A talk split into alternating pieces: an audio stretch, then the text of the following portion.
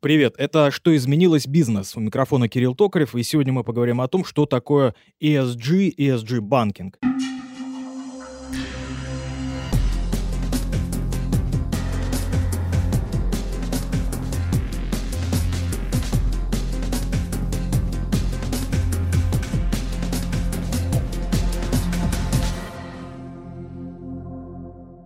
Ну, ESG, как я думаю, вы знаете, это аббревиатура, которую можно расшифровывать как условно экология, социальная политика, управление.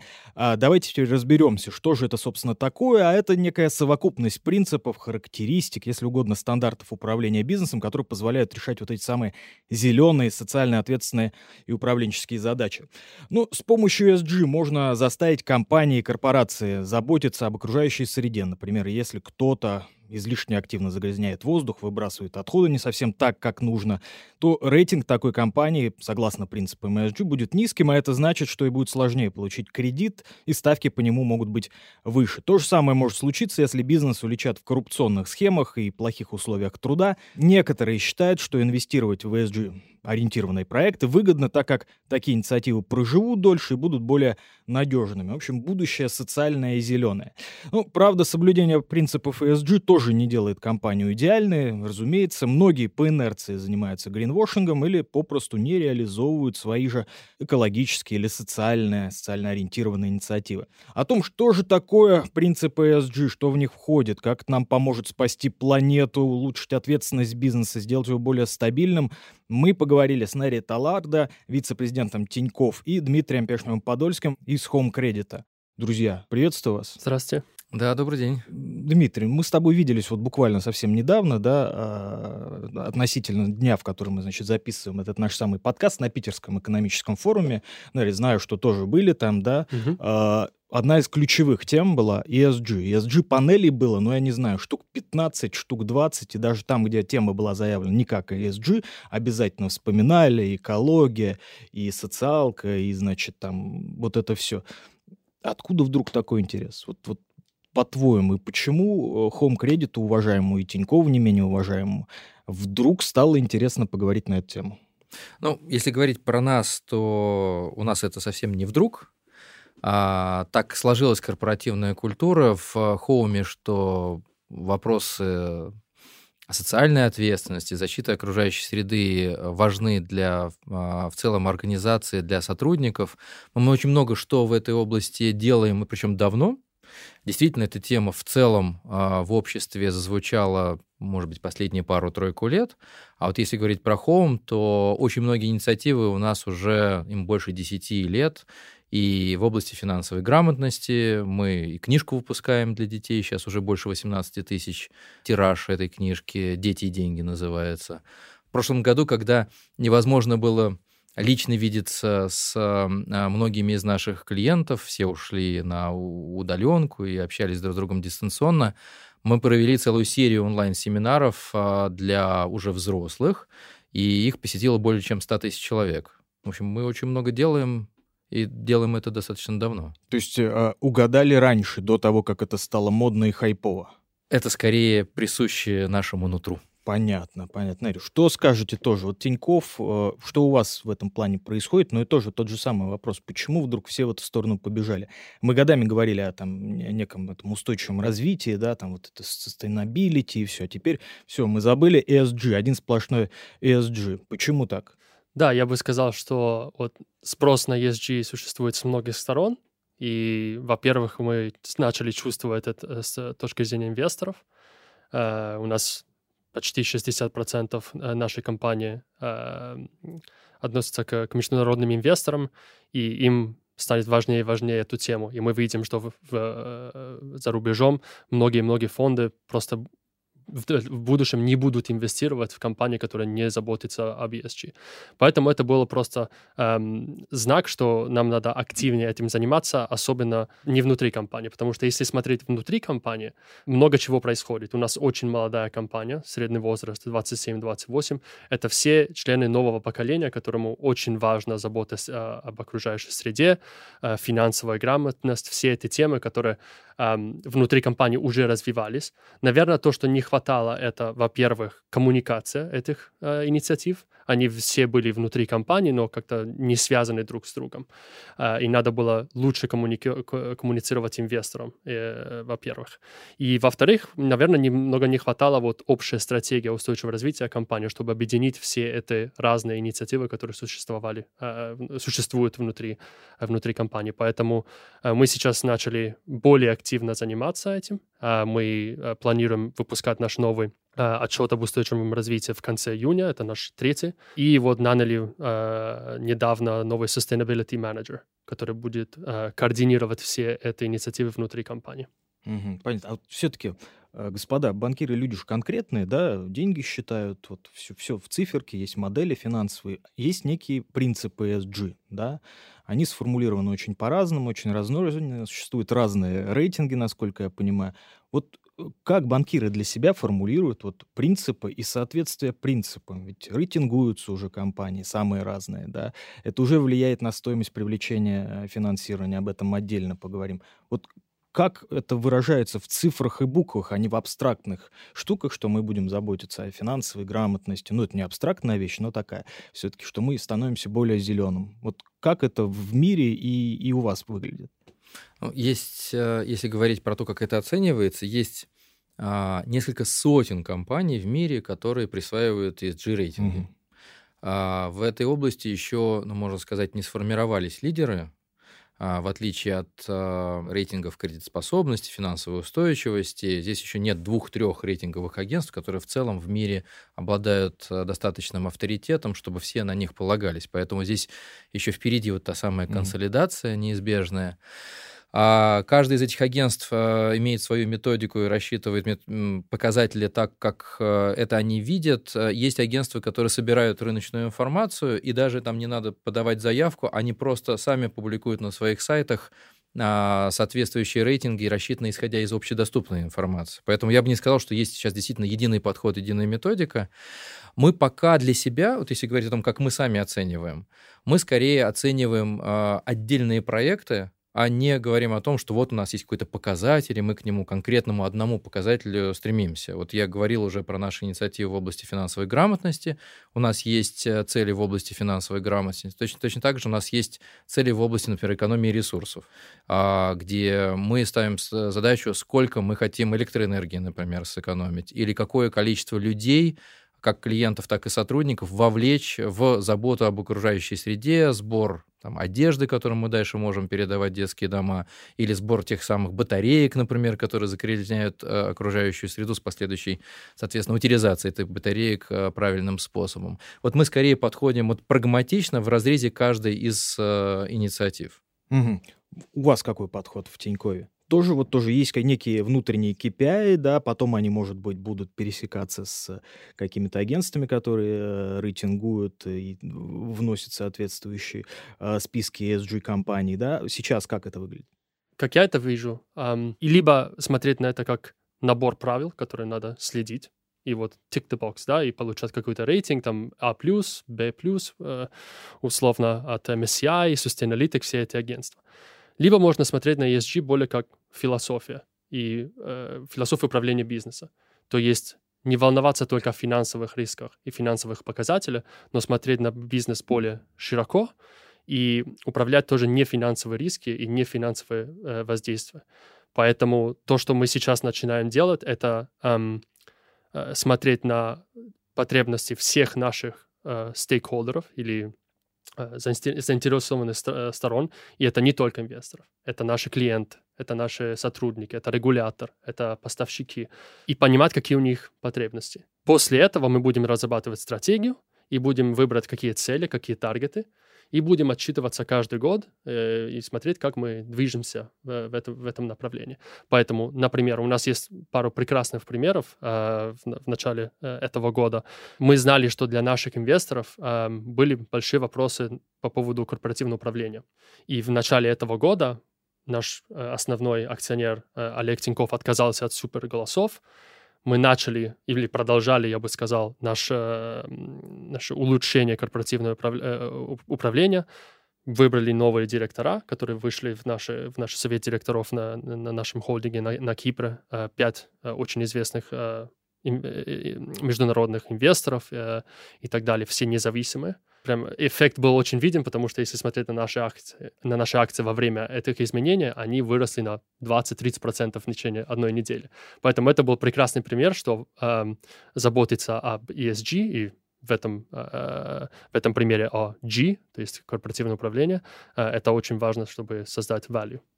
Понятно. Я давайте хочу немножко от банков отвлечься буквально вот на, на пару вопросов. Может быть, я очень часто от самых разных бизнесменов, там в том числе от крупных промышленников, слышу, что, мол, вот сейчас вот случится консолидация, о которой ты говорил, да, а, появятся такие устойчивые крупные бренды, которые занимаются ESG рейтингованием во всевозможных отраслях, и это прям кардинально повлияет на огромное количество и мировых компаний, и российских, в том плане, что это будет влиять на стоимость, как я сказал, привлечения финансирования, первая история. И тоже хочу спросить, уже вот такая вещь работает. И вторая, условно, если ты экспортер, если твои товары, там, там, я не знаю, что угодно, commodities, что угодно, не соответствуют, значит, ESG стандартам каким-то, или компания твоя в целом не... Забудь о внешних рынках. Это действительно так? Мы можем увидеть такое в горизонте пяти лет, или это немножко такие бабаски, они регулярно в экономике возникают и реализуются далеко не все риски? Мне кажется, что пять лет для этого слишком короткий угу. горизонт. Да, в этом направлении, очевидно, есть тренд. А, вот даже если вспомнить, как, как поколение, разные поколения относятся как раз к вопросам устойчивости бизнеса, защиты окружающей среды. Есть исследования, которые говорят, что, например, миллениалы, они относятся в три раза более внимательно к э, этому, чем более старшее поколение. А, таким образом, а, видно, что вот новые, более молодые поколения они гораздо больше, больше этому внимания уделяют, и, исходя из этого, делают выбор. Делают выбор как потребители, соответственно, покупают ту продукцию, которая производится компаниями, которые в большей степени а, заботиться об окружающей среде, а это, как правило, сопровождается соответствующим более высоким рейтингом.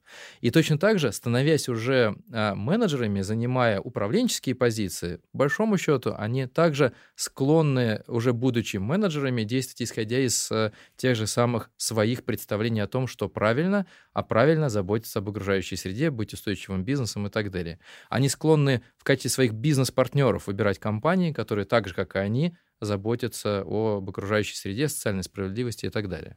Здесь э, действительно тренд очевиден. Вопрос в скорости, в динамике нашего движения в направлении этого тренда. А если говорить уже про стоимость э, привлечения денег, например, о которой угу. ты сказал, то, к сожалению, пока этого еще нет. Пока... К сожалению, а тебе хотелось бы. Мне хотелось бы, но потому что мы как бизнес во многом соответствуем как Понятно. раз ESG принципам, и для нас это крайне выгодно. Я потом, если у нас будет время, могу рассказать, что мы делаем уже не просто в качестве общественно полезной ну, нагрузки, можно сказать, да, каких-то общественных э, инициатив, а что мы в своих продуктах, какие принципы закладываем, почему наши продукты во многом то ли, то ли зеленые, то ли социально ответственные. И нам действительно было бы выгодно, чтобы наш высокий уровень социальной ответственности он отражался в том числе и более благоприятных угу. условиях для ведения бизнеса. Ну, обязательно, вот прямо сейчас Нэри ответит на тот же самый вопрос, обязательно об этом и расскажешь. Что долго ходить? Давит это уже на экономику, но реальную экономику предприятий, банков и прочее. Потому что пока, ну, такое, это как бы не обязаловка, что называется. Есть фонды, да, которые инвестируют вот, прицельно, значит, в ESG-инициативы, работают очень детально. А для кого-то, кстати, на, на международных рынках уже работает все-таки там какие-то есть дисконты, да, по, по привлечению и прочее. Но у нас вот пока вот как угу. Дмитрий описал, да. Не, я думаю, что это уже происходит. А, не, на все, не, не для всех э, отраслях, не для всех компаний. Ну, например, если мы берем с точки зрения инвесторов, Norges, э, самый большой фонд в мире э, из, из Норвегии, они уже не инвестируют в любую компанию, которая производит уголь. То есть для этих компаний это уже большая проблема. И стоимость привлечения капитала уже, э, я, я уверен, выше, чем она была 5 или 10 лет назад. Опять, тоже с точки зрения Тинькофф, э, до нашего изменения в корпоративное управление, если наша стоимость капитала была одно, а вот после изменения настолько наши акции выросли, и наши инвесторы начали, начали оценить наши э, изменения, то у нас стоимость капитала снизилась э, намного. Поэтому, я думаю, это много чего зависит от отрасли, много чего зависит от компании, но это уже начинает, начинает влиять точно. Понятно. Ну вот берут, отказываются от угля, уголь углю все-таки рознь, да, как бы как сующийся уголь, куда без него-то все-таки. Окей, а, ну похвались тогда, да, собственно, чего уже делается конкретного, вот реального в ESG парадигме, назовем это, наверное, так. Мне не очень нравится здесь слово ценности, потому что, а, ну, это все-таки некоторый стандарт, который, наверное, будут доформулироваться, они будут формулироваться исходя из каких ценностей, но все-таки что вот внутри этой парадигмы делаете? Ну, если говорить как раз про продукты, то а, больше половины нашего а, портфеля посткредитов, кредитов, э, которые выдаются в а, точках продаж, это рассрочки. А это, очевидно, социально ориентированный продукт, потому что у клиента, у потребителя не возникает дополнительной нагрузки. Он просто и получает возможность э, распределить платежи за купленный товар на более длительный горизонт времени. Выплатить эту стоимость не в день покупки, а через в течение 6, 12, 18, иногда даже более длительного периода, 24 месяцев. А, и таким образом мы помогаем людям а, покупать э, то, на что конкретно сейчас в кармане у них э, не хватает денег, растягивая эти платежи на более длительный срок. А на вашу экономику это как влияет? Прекрасно влияет, потому что, да, процент дополнительных переплат со стороны потребителя нет, но э, за то, чтобы прямо сейчас профинансировать эту покупку, платит продавец.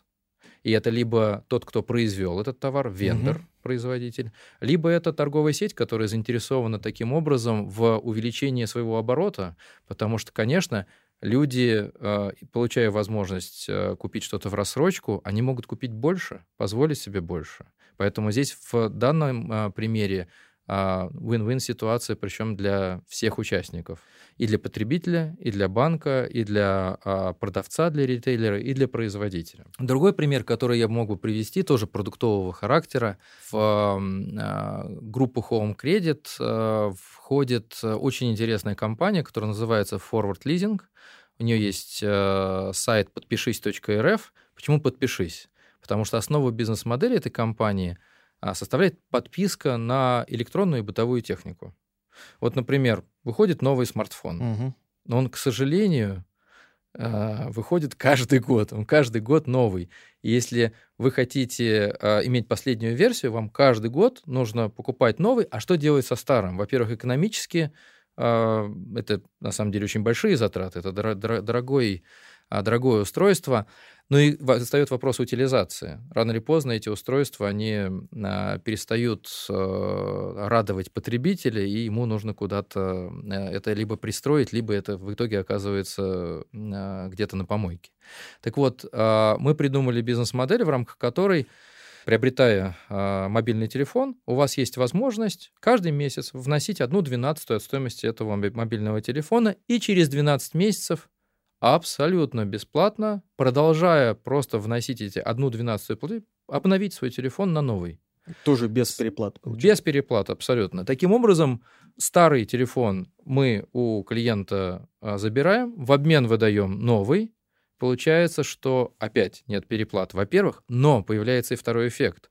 Старый телефон он оказывается в руках у профессионала, который либо в состоянии его обновить и выпустить в повторную продажу как mm-hmm. обновленный телефон. Мы знаем, что, например, у Apple есть такая как раз программа. Да. А, либо, если он уже не подлежит э, восстановлению, утилизировать его с наименьшим вредом для окружающей среды, часть запчастей, пустив, опять же, в оборот. Вполне себе ESG такие продукты для нас, для, для простых людей, что называется, сценарий. У вас тоже что-то в продуктовую линейку уже зашито вот из таких ESG продуктов. Вот для, для народа, что называется, да, для нас, внешнего потребителя. У, у нас много чего и в, ну, в, разных, в, в, в разных направлениях. Я просто а... вот на самом деле не, не думал вот до, до этой встречи, действительно, что вот рассрочка, условно говоря, да, тоже, наверное, можно сюда записать, и тем более вот эта история с подпиской. Социальненькая экономика есть, ок, что у вас? Да, вот, например, э, если говорить про э, финансовое образование, это для нас и финансовая грамотность, это для нас огромная, э, огромная тема. У нас есть Тинькофф журнал, я не знаю, если вы, вы знакомы Знаю, с этим. Почитываю. Uh, у нас больше 15 миллионов uh, ежемесячные читателей. И это очень полезные ресурсы для, для наших клиентов и для не наших клиентов. Um, если смотреть на Тинькофф инвестиции, Это опять огромная тема э, финансовая грамотность, потому что мы привлекаем миллионов новых клиентов, которые раньше не инвестировали. И это в наших интересах сделать так, чтобы они, им было комфортно, и они знали, что они, чем они занимаются. Поэтому у нас внутри э, приложения Тинькофф Инвестиция очень много разных механизмов, где мы э, обучаем наших клиентов. У нас есть инвест-учебник, э, например, где вот э, клиент может пройти по курсы, тесты и так далее, стать тоже так квалифицированным э, инвестором.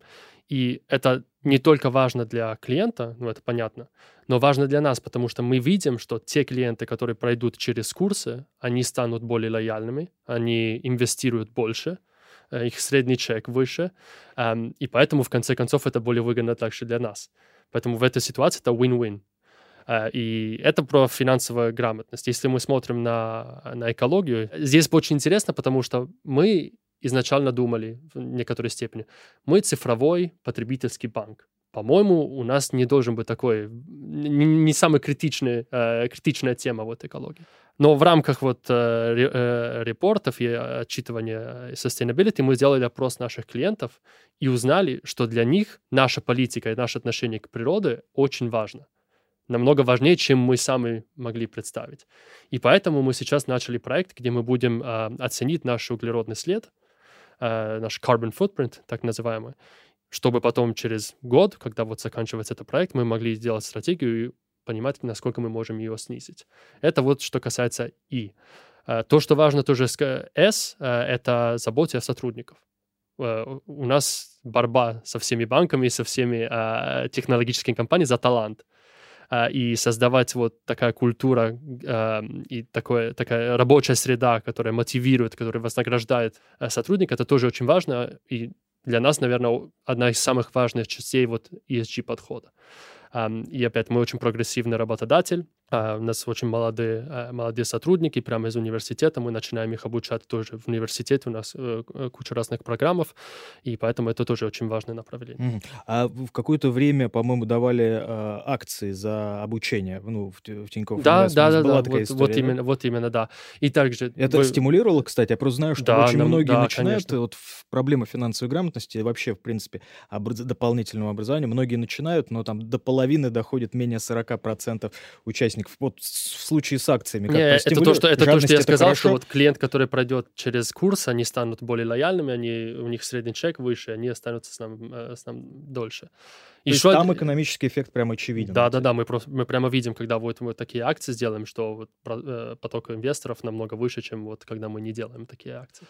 И то еще одну интересную, uh, интересную акцию, которую мы недавно внедрили, это uh, мы давали uh, повышенный кэшбэк тем клиентам, которые отказались от пластиковых пакетов в супермаркетах. У нас есть данные о клиентах, мы можем посмотреть через их чек, если они купили вот пластиковый пакет. Если не купили, мы дали по-моему, 5% кэшбэк. И это вот э, создавало такую виральность в, в социальные э, social медиа, в Инстаграме и так далее, где все показывали, как они вот не, не использовали пакеты, получили повышенный кэшбэк. Да, это и еще это... виральность, да, верно. Да, ну и да, в целом да. фидбэк медийный был очень неплохой, соглашусь, по крайней мере, Телеграм да. а, а, позитивно вещал. Слушайте, ну вот у нас два э, таких инновационных прогрессивных банка встретились, да, такие они большие молодцы, внедряют, значит, вот это ESG-управление, продукты, а, продуктовую линейку меняют и прочее. А давайте немножко немножко про коллег поговорим. У нас вообще многие вот российские финансовые организации, банки, они в эту сторону побежали. Я знаю пару крупных финансовых организаций, которые э, занимаются там корпоративным кредитованием, да, и уже вот такие бумаги там, и, ну, просто внедряют эти принципы, плюс что-то там зелеными бандами пытаются играть. Но их вот по пальцам одной руки, да, или нет, или это я просто вижу вот совсем тему по поверхности. Ну, условно говоря, топ-20 банков, что скажешь, вот как много ребят реально этим занимаются, вот прям реально. Ну, если говорить про крупные, то с крупными как раз дело неплохо обстоит. Mm-hmm. Вот сходу, наверное, приходит на ум 5-6 имен, которые действительно этим занимаются. А если посмотреть на средние и мелкие банки, вот там, конечно, посложнее, но, наверное, у них и ресурсов, и просто, наверное, а, сил не хватает на то, чтобы заниматься чем-то, кроме бизнеса, попытками выжить и заработать деньги для акционеров. Это все-таки удел действительно более крупных, более успешных, более устойчивых организаций. И это еще одно их преимущество получается. То есть нам дальнейшая консолидация отрасли не избежать, ESG тоже поможет Абсолютно. в этом направлении, да? То есть, э, Нерец, согласны, да, тоже с этим? И получается, что ресурсы на вот, вот на эти ESG штуки это только для гигантов, все-таки для малышам вообще не судьба? Да, я, я, я согласен. Я бы сказал, что если относи, относительно S и G, наверное, много чего уже происходит, просто он, он не отмечен как ESG или как устойчивое развитие. Но опять, мы все заботимся о наших сотрудников и о наших клиентов. Это можно упаковать как USG, ESG, можно просто оставить как инициатива, да. Поэтому все сейчас точно начнут коммуницировать это как ESG, но это уже много лет происходит. Если компания публичная, и у них международные инвесторы, то, конечно, все уже занимаются governance и, э, и корпоративным управлением многим лет. Поэтому это уже точно происходит. Где, мне кажется, э, в России немного не развито это с точки зрения Е, то environment, опять, но здесь очень сложно, потому что у нас, я итальянец, но у вас в России страна основана на на нефть и на природные ресурсы. Как отказаться от этого? Это очень сложный вопрос. Ну, и наверное, поэтому... разговор не о том, чтобы отказаться от не того, отказаться, чтобы сделать но... более экологичным использование, уменьшить Конечно. антропогенное воздействие. Конечно, но этот процесс говорить. будет намного длиннее, чем SEG, я думаю. Но хорошо, что э, все начинают это, об этом заботиться. Пока много чего, наверное, это на бумаге, на отчетах, а mm-hmm. посмотрим через, не знаю, пять лет, насколько это на самом деле будет э, внедрено в процессах кредитования и в процессах KYC и так далее. Сейчас будем подбираться, да, наверное, к, к экологии чуть-чуть ближе, но все-таки сначала хотелось бы еще немного про экономику, а именно про издержки, про возможность за счет следования принципам ESG эти самые косты порезать, как, как вот говорят. Вот что в Home Credit происходит? Ты начинал об этом говорить, но, но не договорил конкретные кейсы, да, насколько существенно можно издержки. Ну, я понимаю, что, наверное, в масштабе финансового гиганта это копеечка, но все-таки насколько копеечка? Ну, как известно, копейка рубль бережет. Точно.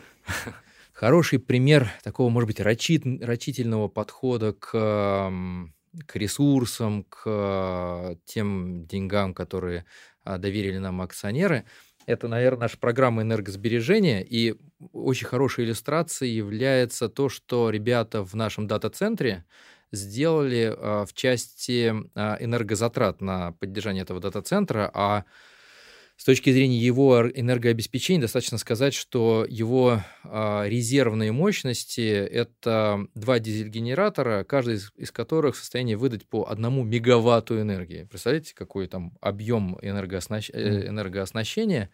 Так вот, что сделали ребята, наши айтишники, которые сопровождают этот дата-центр? А раньше у нас большое помещение, в котором работают э, сервера, установленные в серверные стойки, оно охлаждалось промышленными кондиционерами. Вот все помещение, весь воздух в помещении. Но при этом стойки занимают не 100% пространства, ну, наверное, 50%. Между ними коридоры, место, где могут расположиться техники для ремонта оборудования. Что ребята сделали? Они окружили стойки э, фактически переносными ширмами, чуть выше уровня стоек, и э, изменили э, порядок установки кондиционеров. Угу. Кондиционеры теперь э, охлаждаемый воздух э, направляют напрямую на эти стойки, а ширмы вокруг этих стоек не дают этому воздуху распространиться дальше по помещению, и таким образом мы гораздо более рачительно тратим электроэнергию, направленную на охлаждение воздуха, потому что нам не нужно охлаждать воздух в помещении, нам нужно охлаждать стойки. А, и вот если такой э, пример э, рачительного подхода объединить с другими инициативами, которые были сделаны в банке, то мы только в Москве и в Обнинске, где у нас как раз а, крупнейшие подразделения, обслуживающие все в страну а, главного офиса находятся, мы сэкономили 10% от а, затрат на электроэнергию, а это ни много ни, ни мало 830 тысяч киловатт. И этого, вот так, чтобы всем было понятно, что это 830 э, тысяч киловатт, это этого объема достаточно для того, чтобы 8 тысяч квартир можно было снабжать электроэнергией в течение месяца. Только ну, Москва и Обнинск, да? Только Москва и Обнинск. Поэтому действительно, если с одной стороны это экономия затрат, с другой стороны это абсолютно прямой эффект на окружающую среду. Мы потребляем меньше энергии, соответственно, меньше энергии а, необходимо вырабатывать, затрагивая, э, затрачивая в том числе вот те самые энергоносители, а, для посредством сжигания которых и эта электроэнергия а, производится. Хороший пример, да, простой, образный, яркий. Смотри, ну у нас же Тиньков цифровой банк, да, у вас, наверное, чуть-чуть поменьше, да, э, вариантов урезать издержки, да, вот, вот просто на офисное, э, значит, сидение и прочее. Или я ошибаюсь, тоже что-то в этом направлении делаете? У нас тоже происходит постоянная оптимизация э, энергоресурсов внутри, внутри наших офисов, и мы растущая организация. Мы сейчас строим новую штаб-квартиру, э, офис, э, где будем внедрять вот более энерго, энергоэффективная система. У нас также есть много курьеров, не курьеров, а, извините, а представителей, которые доставят наших картов, наших продуктов, и мы начали немного следить, как они ездят. Ездят на публичном транспорте, ездят на собственную машину. И, наверное, в дальнейшем будем стараться делать, чтобы они больше ездили на публичном транспорте, потому что это более зеленый способ э, движения. Поэтому, да, у нас тоже есть постоянная, э, постоянная оптимизация. Слушайте, меня вот немножко, конечно, такой циничный пример, но э, если говорить про буковку «С», да, если говорить про кадры, про персонал или, как модно сейчас говорить, управление талантами, да, мне вспоминается рассказ знакомого девелопера, который, столкнувшись с дефицитом, э, значит, строителей, который случился ввиду закрытой границы и отъезда ряда представителей южных республик, э, он понял, что дальше поднимать зарплаты, значит, гражданам России невозможно, потому что они выросли буквально за квартал очень существенно и он начал улучшать условия труда, как то там теплые бытовки, значит, э, а, более частая схема оплаты и прочее. И он говорит, что это меня избавило от необходимости повышать вот фот люди пришли просто потому... Ну, в банках, понятно, там э, изначально, наверное, по крайней мере, в ваших очень неплохие условия труда, но все-таки вот как-то следование ESG принципам, оно меняет отношения с кадрами, с, ну, вот, с талантами, наверное. Ты уже говорил о том, что конкуренция, да, растет, и, и действительно конкуренция на банковском рынке, наверное, не как в IT, но все равно вещь такая достаточно проблемная. Я бы, наверное, опять же сказал, что у нас э, пока, во всяком случае, все наши ESG-инициативы — это скорее рассказ э, про то, что мы уже делаем. Э, ESG на нас э, пока, наверное, слабо влияет в части того, что для того, чтобы соответствовать этим принципам, нам надо срочно подумать, что-то сделать. Мы скорее стали просто больше рассказывать э, про то, что и так происходит. Ну и вот здесь, если говорить про борьбу за таланты, это, конечно, очень большая проблема, и она становится все более и более глобальные. То есть, например, если раньше, вот как у нас, почему я говорю про Обнинск, как один из наших ключевых центров, а, мы являемся крупнейшим частным работодателем города Обнинск, потому что много лет назад а, банк решил там построить mm-hmm. свой, а, свой офис, в котором сейчас работает больше, чем 1200 человек. Это и сотрудники IT, которые занимаются сопровождением систем банка, это и сотрудники контакт-центра. А, и вот если говорить, например, про сотрудников контакт-центра, то мы видим, что так как многие банки начали а, открывать дистанционные, удаленные контакт-центры, то если раньше а, у нас фактически конкурентов на этом рынке в Обнинске практически не было, то теперь они появились. И, конечно, а, если бы мы а, имели не очень благоприятные условия труда для сотрудников, то люди с удовольствием пошли бы работать в компании, которые предоставляют им лучшие условия труда. Но, слава богу, у нас а, действительно такой натурально достаточно ответственный подход, и а что мы сделали еще в прошлом году, когда у нас началась э, пандемия? Конечно, все быстро перевели сотрудников. Мы тоже за две недели перевели всех на дистанционную работу. Проанализировав, насколько эффективно люди работают в дистанционном формате, мы решили э, не вернуть всех в офис, как сейчас многие делают, и не оставить всех по домам. Мы решили сделать такое компромиссное решение, гибридное, как мы его называем. И в чем оно заключается? Не, не только в том, что э, сотрудник часть времени проводит дома, э, заработает дома, часть времени проводит в офисе, а в, если говорить про контакт-центр, который у нас насчитывает э, гораздо больше тысячи человек, то там все сотрудники разбиты на три группы. Первое — это самые-самые опытные сотрудники — им разрешается большую часть времени работать из дома. Те, у кого есть такая возможность, могут выбрать работу из дома, находясь в офисе лишь несколько а, дней в месяц, потому что, конечно, людям нужно проходить обучение, социализироваться, а, поддерживать связь с компанией, пропитываться корпоративным духом. Вторая группа людей а, – это люди, которые фактически э, еще находится в переходном, в переходном э, этапе от новичка к зрелому человеку, и условно у них где-то половина на половину времени проводится между домом и э, офисом. И, наконец, новички новички, люди, которых нужно не только научить, но и которые должны действительно проникнуться атмосферой, культурой ведения бизнеса, культурой разговора а, с клиентом, и мы а, их, естественно, а, стимулируем для того, чтобы они а, работали из офиса, находясь вот в той самой среде, которая позволит им в дальнейшем более гибко подходить к своему рабочему графику. Mm. Ну, то есть эта штука, она абсолютно в парадигме SG, да? Вот Получилось social, так, да. что да. Но это все как бы до того, как это все стало модно делалось. Да, это само собой.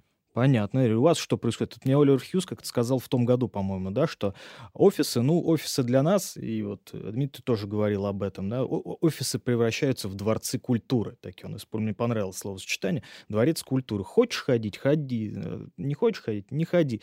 Но вот для того, чтобы проникнуться культурой компании, да, вот надо прийти в офис в такой э, храм, что называется, или дворец культуры. Да, а, что-то пандемия поменяла или вот а, некие принятые SG-стандарты в контексте буковки S как раз? Как, как меняется работа сейчас тоже с персоналом? Ну, Не с персоналом, с сотрудниками, с коллегами, да, персонал плохое слово. Да, точно. Я думаю, что у нас была немного скептика до пандемии. Мож, могут ли все сотрудники работать удаленно и не терять вот культура и, произ, э, и производительность? А оказалось, что во время пандемии в течение двух недель мы всех отправили домой, э, наши э, офисы были пустые, и мы не теряли. Э, если что, мы даже росли быстрее, и, и, и наши сотрудники работали как раньше, если не больше. Поэтому, да, сейчас мы вернемся такой гибкий график, где мы, наверное, 2-3 дня в неделю можно посетить офис, а, а остальное время можно работать удаленно. И я думаю, мы будем продолжать вот так работать. Но я хотел давать другой пример, который ну, не совсем связан с, с пандемией, но uh, все равно связано вот с сотрудниками, как мы вознаграждаем. И это на самом деле пример, который стоит на пересечении S и, и G, я бы mm-hmm. сказал, потому что для нас важно, чтобы и сотрудники, и менеджмент, и инвесторы, э, у них были те же самые мотивации. И то, что мы делали, это мы внедрили новый э, концепт э, вознаграждения, называется CARP, Key Employee Retention Program, где сейчас почти 500 сотрудников, э, они каждый год получают бонус не только связано с их работой, но насколько хорошо они работали, но тоже связано э, с, э, с доходом с нашими акциями за этот год. Поэтому тем больше там акции выросли, тем больше они получат бонус. И это вот такой э, стимул, который то же самое, который стимул менеджмента, который является ну, большинство акционером э, компании, и инвестором, который тоже является э, акционером. Сотрудники на всех уровнях получат больше в случае роста бумаг. Да, вот где-то 500 сотрудников внутри, э, внутри Тинькофф, они получили вот эту программу Key Employee Retention Program. И поэтому в конце года у них бонус, который связан с, с доходность акций за этот год. Понятно. Крутая штука, крутая штука. Интересно, коль заговорили мы, да, там про э, управление, да, как меняются, не знаю, прозрачность, антикоррупционные всякие, антифрод дела, да, все-таки разные сотрудники бывают, разная легаси у разных банков, э, наследие и прочее. Здесь ужесточаете какие-то требования? Какие требования вот в плане э, буковки G будут предъявлять нам наши, например, западные партнеры, которые немножко впереди этой истории? Существенно меняется, меняются требования к прозрачности, к э, коррупционным делам и прочему? Ну, мне кажется, здесь и так э, всегда было очень э, внимательное отношение к подобного рода вопросам. Я бы не сказал, что здесь э, или проблемам, что здесь что-то меняется. Здесь уже есть давным-давно консенсус, что хорошо, что плохо, и все, что вот ты сейчас описал, это плохо. Угу. Только кто спорит, конечно, ну, разумеется. А, да, поэтому, э, знаете, здесь, если говорить про G, то вот все то, что мы а, описали уже в части создание благоприятных условий для работы сотрудников, это все как раз э, раскрывается, и это, наоборот, находит как раз поддержку среди инвесторов. Э, Причем, если говорить про Тиньков, то у Тинькова есть инвесторы в капитал, в акции. Мы частный банк, а, но у нас есть э, большое количество выпусков облигаций, поэтому для нас также это важно, потому что у нас есть инвесторы, которые доверяют нам а, свои деньги, инвестируя в э, наши облигации, есть вкладчики, которые тоже обращают внимание на эти вопросы. Вот. А если говорить про историю с э, вот, мошенничеством и так далее, то на российском рынке сейчас, к сожалению, вот этот социальный инжиниринг — это прям большая проблема, Беда, которая преследует да. многие банки. И мы здесь сосредоточились не только на обучении наших сотрудников, каким образом противостоять этому, но мы стараемся еще и проводить программы, направленные на клиентов, а, с тем, чтобы учить их выявлять вот эти случаи, чтобы когда им позвонит такой мошенник, человек мог э, догадаться о том, что это, это реальная проблема. И здесь я вижу, что мы абсолютно не одиноки в, вот в такого рода образовательных программах для клиентов. Очень-очень многие банки объединили фактически свои усилия для того, чтобы эту такую большую социальную проблему побороть. Получается эту проблему побороть? Потому что, да, вот эти все мошенники бесконечные, это прям беда-беда. У меня есть карточка Тинькова, мне регулярно пытаются позвонить от Тинькова, ну, понятно, что не совсем э, коллеги заняты. Что делается в этом направлении? Есть какой-то прогресс? Потому что ну, проблема действительно чудовищная, и, как бы, к сожалению, нынешнего уровня финансовой грамотности и грамотности в целом пока людям не хватает, чтобы мошенникам противостоять. Да, я, я, я полностью согласен. То, что мы делаем, и, и, эта проблема не решаем, если мы только будем обучать своих сотрудников, да. Поэтому обязательно надо обучать сотрудника, обязательно надо э, инвестировать в технологии. Мы инвестируем очень много э, в искусственный интеллект, в том числе, чтобы понимать, когда, когда транзакция является фрод, когда транзакция э, является настоящей.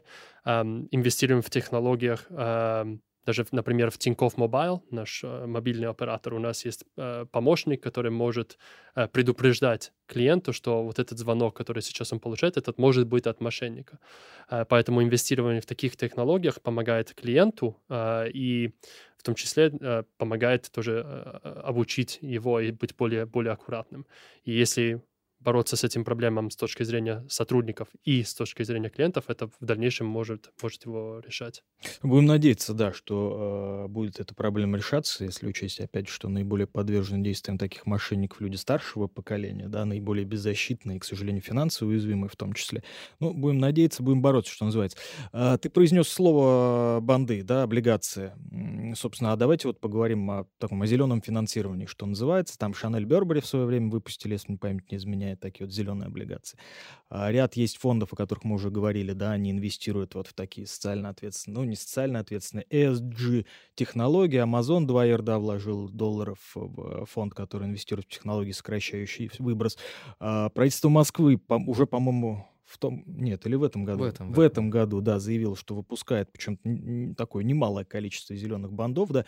Что это такое, вот простым языком людям объяснить, что такое зеленые, зеленые облигации? Вот как это, как это работает, зачем это вообще нужно? Ну, кстати, бывают зеленые облигации, а бывают социально ориентированные. А да, вот есть и те, и другие. Давай, Давай, и даже на московской бирже есть соответствующая секция, куда допускаются исключительно а, подобного рода а, ESG а, выпуски.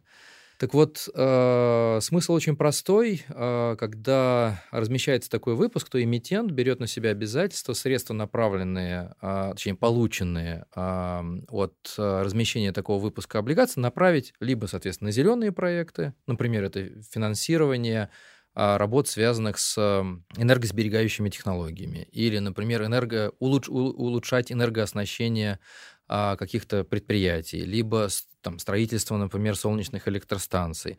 Вот подобного рода проекты, они как раз э, улучшают, эм, или электротранспорт, закупка электротранспорта, они улучшают э, окружающую э, среду и, соответственно, вот под, подходят под буковку «И». Если говорить про социальные, то вот та же самая финансирование программ рассрочек или рефинансирование портфелей, направленных на такого рода продукты, создающие дополнительную долговую нагрузку на клиента, это также является социально ответственными э, направлениями инвестирования, и это ну, социальные банды, есть Мгм. такое вот э, выражение, социальные облигации. Мы, кстати, думаем как раз э, в этом году уже тоже а, присоединиться к компаниям, которые выпускают со- социальные облигации, потому что, как я уже рассказал, у нас есть целый ряд продуктов, которые можно было бы профинансировать через такого рода выпуск. Но вот знаете, э, как я уже говорил, эм, пока это не приводит к удешевлению стоимости, к сожалению, к удешевлению стоимости заимствования, но уже видно, что от полутора до двух раз а, спрос на такого рода облигации превышает спрос на обычные облигации того же самого эмитента. То есть вот-вот уже скоро вот этот навес дополнительного спроса начнет влиять в том числе и на цены. То есть я думаю, что мы буквально через год, через два сможем увидеть, как социальные и зеленые облигации станут э, для эмитентов более привлекательными, потому что они станут для них дешевле. Угу. Нэри, согласны? Вот будет, да, вот, вот такой навес тоже работать? И вообще верите в перспективу подобных а, финансовых инструментов? Может быть, у Тинькова есть тоже какие-то планы здесь поработать как-то?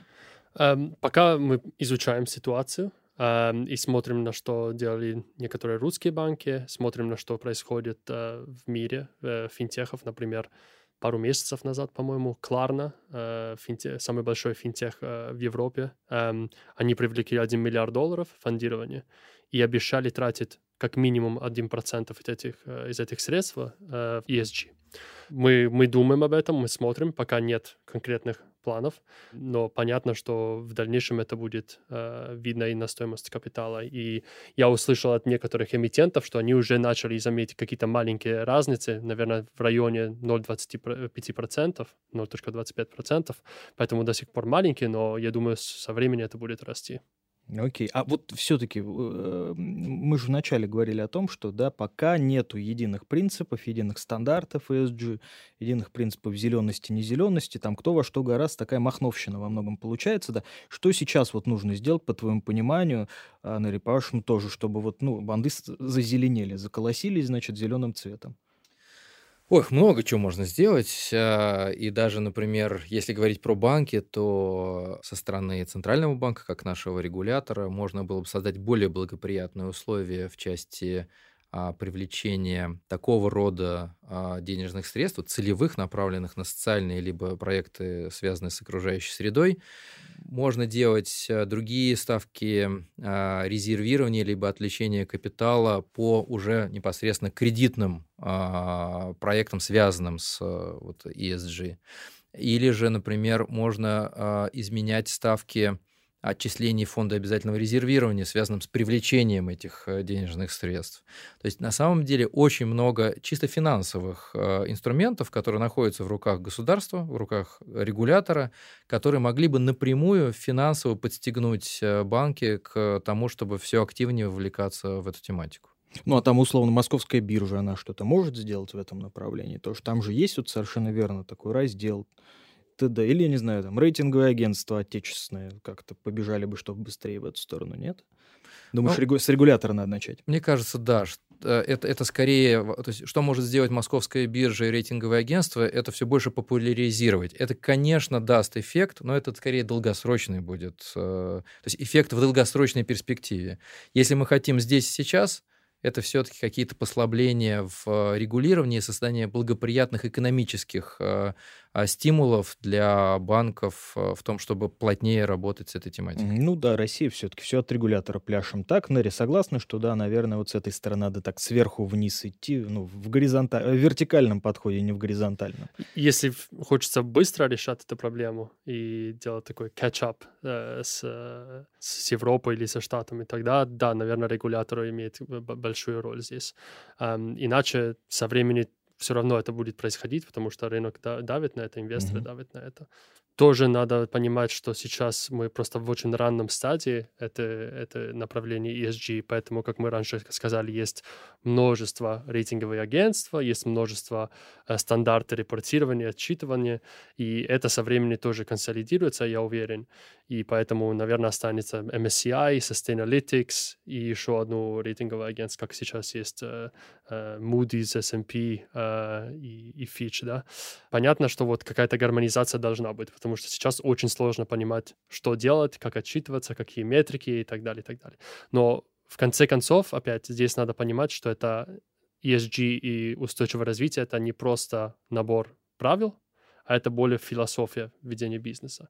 Каждая компания должна инвестировать в свою культуру и, и в своих сотрудников, чтобы они поняли, что это должна быть часть культуры компании а не просто вот регулятор пришел и сказал, вы должны это делать, иначе это не будет развиваться. Да, это так не работает, согласен. Если возвращаться к, к окружающей среде вообще, вот как бы, собственно, как к, к зеленым технологиям. Вот такие принципы ESG-банкинга, на ваш взгляд, они могут как-то существенно повлиять на окружающую среду, вот просто вокруг нас?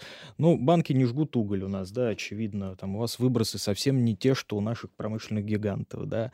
Воздействие прочее тоже достаточно, ну, такое по сравнению со многими, невысокое, да, энергоэффективность это прекрасно, и мы должны там бежать все вместе в эту сторону, повышать а, и бережливость, и перерабатывать, отказываться от пластика, от прочего, все. Но все-таки как-то, э, вот, Нэри, как банки могут влиять на окружающую среду? Это все, ну, во-первых, начиная, наверное, с себя и заканчивая с клиентов, да, Особенно, наверное, это касается банков, которые работают там, с кредитованием корпоративным. Нет, ты, ты прав, то, что банки не имеют такой прямой эффект, потому что мы, мы не разрабатываем какие-то ресурсы, и понятно. Но все компании, которые этим занимаются, кредитуются у банков. Поэтому банк — это источник капитала. Если просто закрыть источник капитала, то вот эти компании не смогут развиваться. Понятно, что это не будет происходить, но банки могут делать так, чтобы было сложнее или дороже для этих компаний кредитоваться, и эм, таким способом немного толкать компании и думать больше о, о природе. Это первый способ.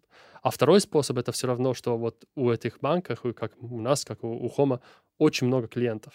И поэтому у нас есть ответственность их обучать что такое ESG, устойчивое развитие, как заботиться о окружающей среде. Опять я э, пример о, о пластиковых пакетах, которые я раньше задавал, да, чтобы в конечном итоге это был потребитель и клиент, который будет выбирать те продукты, Э, от компаний, которые заботятся э, об окружающей среде. Поэтому это, конечно, будет долгий процесс и не будет прямой эффект от, от банков, но мы точно можем помогать э, развивать это направление. Что скажешь тоже, да, вот как, как, как можно влиять тоже? Я тут, кстати, прям сразу прям вижу определенный риск, но о нем чуть позже, да. Mm-hmm. Ну, а как-то у нас слишком благостно получается, я так не люблю. Давай, расскажи, расскажи, э, как ты думаешь, как можно? Вот, например, банки, которые не занимаются там, опять же, э, кредитованием, да, финансированием крупных промышленных предприятий и прочих, там они, наверное, могут им что-то вменить, будь у них желание, да. Ну, вот Home, как, например.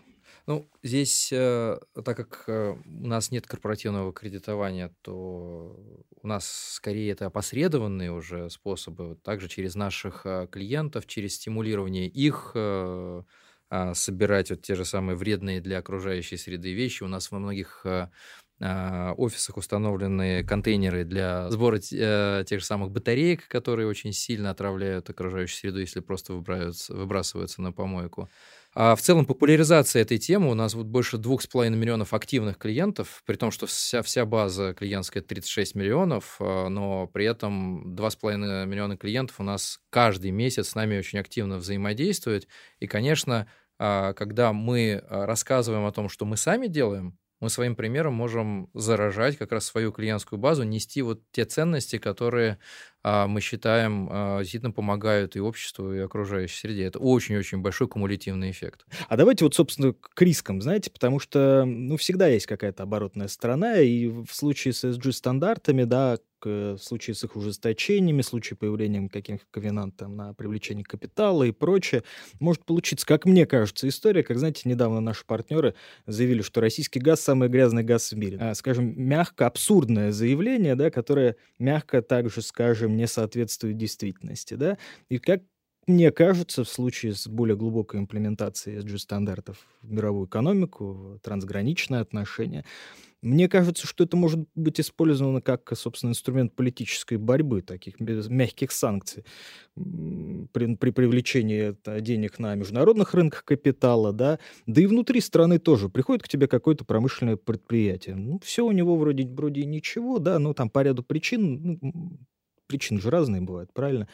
Скажут этому предприятию, которое остро нуждается, например, в инвестициях на модернизацию производства и в то же самое, те же самые очистные учреждения. Что-то у тебя не так, братик, с ESG-стандартами, будешь ты не под 5,5% плюс процент получать, да, а под 10. Не нравится, вот как бы вот бок, вот порог. Насколько высока реализация вот подобных рисков? Вы можете говорить-то вполне спокойно, вы там с корпоратами не работаете, а уже любимых физиков-то не будете же, так, ну, конечно, от, от двора, по, как там, от ворот поворот уже путается к концу недели все в голове. Им что скажешь? Да есть, конечно, такой риск, безусловно. А, а, причем, а, наверное, такой, э, безусловно, это, эта тема, так как она становится, это же не внутрироссийская история, конечно. это глобальная история а то, конечно, она, она может в итоге использоваться в том числе и в э, каких-то отношениях между странами. Но здесь вот что очень мне нравится, что отрадно, это то, что достаточно посмотреть на тематику Петербургского форума, который закончился буквально неделю назад. Э, так там, мне кажется, треть повестки состояла как раз из э, обсуждения вопросов, связанных с ESG. А видно, что это волнует не только бизнес, это волнует и представителей государственных э, органов власти. И мне кажется, что у России есть э, все шансы быть, э, ну так скажем, в передовых рядах в этой, в этой теме. И наоборот, эту тематику использовать для, в том числе, продвижения авторитета России глобально за рубежом. Ну да, как элемент такой soft power, что называется, мягкая сила, Нэри, что скажешь? Сложный вопрос, конечно. И я бы сказал, что пока вот есть многие рейтинговые агентства, много правил, э, но если смотреть на как себя ведут инвесторы и банки, которые кредитуют компании, э, они не просто берут какой-то набор правил и следят вот каждый пункт, да, они просто смотрят на смысл этих, э, этих правил и самые делать свой анализ и свои решения. Поэтому если будет какое-то э, какое-то правило, которое нерационально, я думаю, что все-таки рынки будут немного игнорировать ее, насколько это можно. Конечно, существует риск, что это будет какое-то э, не, не только правило, а закон, а тогда надо, э, надо с ним его, его следить. Но рынки смотрят на это немного более прагматично, я бы сказал. Друзья, а как вообще складывается, э, все же общаются со всеми, несмотря там на охлаждение отношений там между рядом стран друг с другом, все равно бизнес, он очень коммуникативный, он по-прежнему общается, он прагматичный, как ты совершенно верно заявил. С коллегами иностранными обсуждаете ли там в группе Home Credit, а в том числе SG-стандарты, и чем российский подход, у нас же всегда свой особый путь, мы по-другому не могем, а, отличается от коллег, я не знаю, тех же самых западных, азиатских, потому что на самом деле еще одна огромная тема, но я боюсь, мы ее сегодня не успеем обсудить, обсудить, да и, наверное, не надо, а то только запутаемся. Это китайский подход и вообще азиатский. В Юго-Восточной Азии у них с ESG все несколько иначе обстоит. Вот что коллеги говорят, и в сравнении с ними мы идем с опережением, как ты говорил? А, да, да, вот а, здесь есть чем гордиться. А, группа Home Credit представлена в девяти странах э, мира, и российский бизнес является передовой страной, вот если говорить про как раз ESG, вот многое из того, что я уже рассказывал сегодня, мы делимся своими, э, этими практиками с э, коллегами за рубежом. Есть что-то, что, чему мы можем у них поучиться. Вот есть интересный опыт у наших коллег в Китае, Home Credit China. А, они сделали мобильное приложение, которое называется «Финансовая академия». А, около 200 тысяч пользователей этого мобильного э, приложения. Приложение позволяет людям в процессе игры учиться правильному составлению бюджета. И вот дальше очень важная э, штука цифровой грамотности. А, и цифровой грамотности в том числе связанной с цифровой безопасностью. Это мы немножечко уже затрагивали вопросы, связанные как раз с э, безопасным управлением финансом, противодействию социальной инженерии. И когда ты в, находишься в цифровой среде, там, например, а, регистрируешься на каких-то сайтах и так далее, тебе очень-очень важно сохранять бдительность и, не дай бог, не раскрыть потенциальному врагу слишком много информации о себе. И вот как раз э, таким образом посредством игры людей обучают э, как правильно себя вести в интернете с тем, чтобы потом не было каких-то неприятных э, последствий, и в том числе, как правильно управлять своими персональными данными. А, поэтому здесь, знаете, вот вза- взаимодействуем мы сегодня с Тиньковым а, общаемся, э, я слушаю, я учусь. Вот точно так же мы а, разговариваем с коллегами на других рынках. На самом деле очень, очень здорово, что эта тема, она в том числе многие бизнесы начинает сплачивать, люди спокойно обмениваются своими лучшими практиками. Это в итоге, ну, оч- очевидно, делает э, всех только лучше. Это здорово, Нерри. Тоже Тиньков вот как-то как, как э, банк, как э, группа компаний тоже вот меняетесь опытом? Вообще, что, что скажете о России и других рынках? Да, и у меня хороший пример, потому что я, наверное, ну, я только что переехал из Англии в, в Россию, и, и могу сказать, что уровень цифровых э, сервисов в России на, намного выше, чем любая страна в Европе даже э, в Штатах. И в том числе сервисы, связанные с э, финансовой грамотностью. Вот, например, я говорил про наш инвест-учебник внутри приложения э, Тинькофф Инвестиции или наш кэшбэк э, во, благо, где клиент может направить свой кэшбэк на благотворительность. Вот такой уровень цифровизации намного выше в России, чем в других странах. Как всегда, проблема, в, наверное, в пиар. То есть мы недостаточно хорошо рассказываем другим странам то, чем мы занимаемся. Здесь надо понимать, что есть э, направление, где нам надо улучшить свои практики, есть направление, где нам надо лучше рассказывать, чем мы занимаемся. Потому что во многих сферах в России очень развита вот эта тема э, устойчивого развития. Илья, а чего нам не хватает? Вот, наверное, вот почти самый последний вопрос. Чего в России не хватает для того, чтобы ESG история выстреливала еще быстрее, дальше, сильнее и вообще лучше? На твой взгляд, что сдерживает немножко? Нужно, наверное, менее меньше цинизм, цинизма? Цинизма. Цинизм. Мен, меньше цинизма, да. То есть, мне кажется, до сих пор э, есть такой стереотип, что ESG — это эмо, какие-то эмоции, какие-то не, непонятные метрики, непонятные таргеты, э, и надо понимать, что это, это уже не так. И это конкретно влияет на успех компании. Банкир призывает отказаться от цинизма. Боженьки святый, что происходит вообще? Дим, ну ты тогда должен вообще как бы призвать к бессеребренничеству вот это. Не знаю, чего не хватает тоже в завершении? Что нам нужно еще сделать? Я хотя, я хоть и пошутил, но я полностью согласен. И вот э, я тоже вижу, что там, у подрастающих поколений есть ориентация на экологичность, на такую осознанность, а я к этому отношусь по-прежнему, как бумер такое, ну, я, конечно, поменьше полиэтилена, поменьше пластика, но в целом, типа, ребят, как бы, come on, что скажешь? Надо просто больше про это говорить. Надо, я считаю, что государству хорошенько подумать о том, что оно может со своей стороны сделать для того, чтобы поощрять и создавать э, благоприятные условия для компаний и для людей, в, как раз в части защиты окружающей среды и социальной ответственности. Поэтому тут, мне кажется, инструменты очень простые, надо просто пойти и делать. Хороший рецепт. Вот сейчас пойдем и сделаем. Спасибо большое, друзья. Дмитрий Пешнев-Подольский, представитель правления банка Home Credit, э, Нерри Таларда, вице-президент банка э, Тиньков. Я Кирилл Токарев. Слушайте, подписывайтесь на «Что изменилось?» бизнес в Apple подкастах, Яндекс Музыки, Кастбокс или на любой другой платформе, где вы подкасты слушаете. Спасибо большое. Спасибо. Спасибо.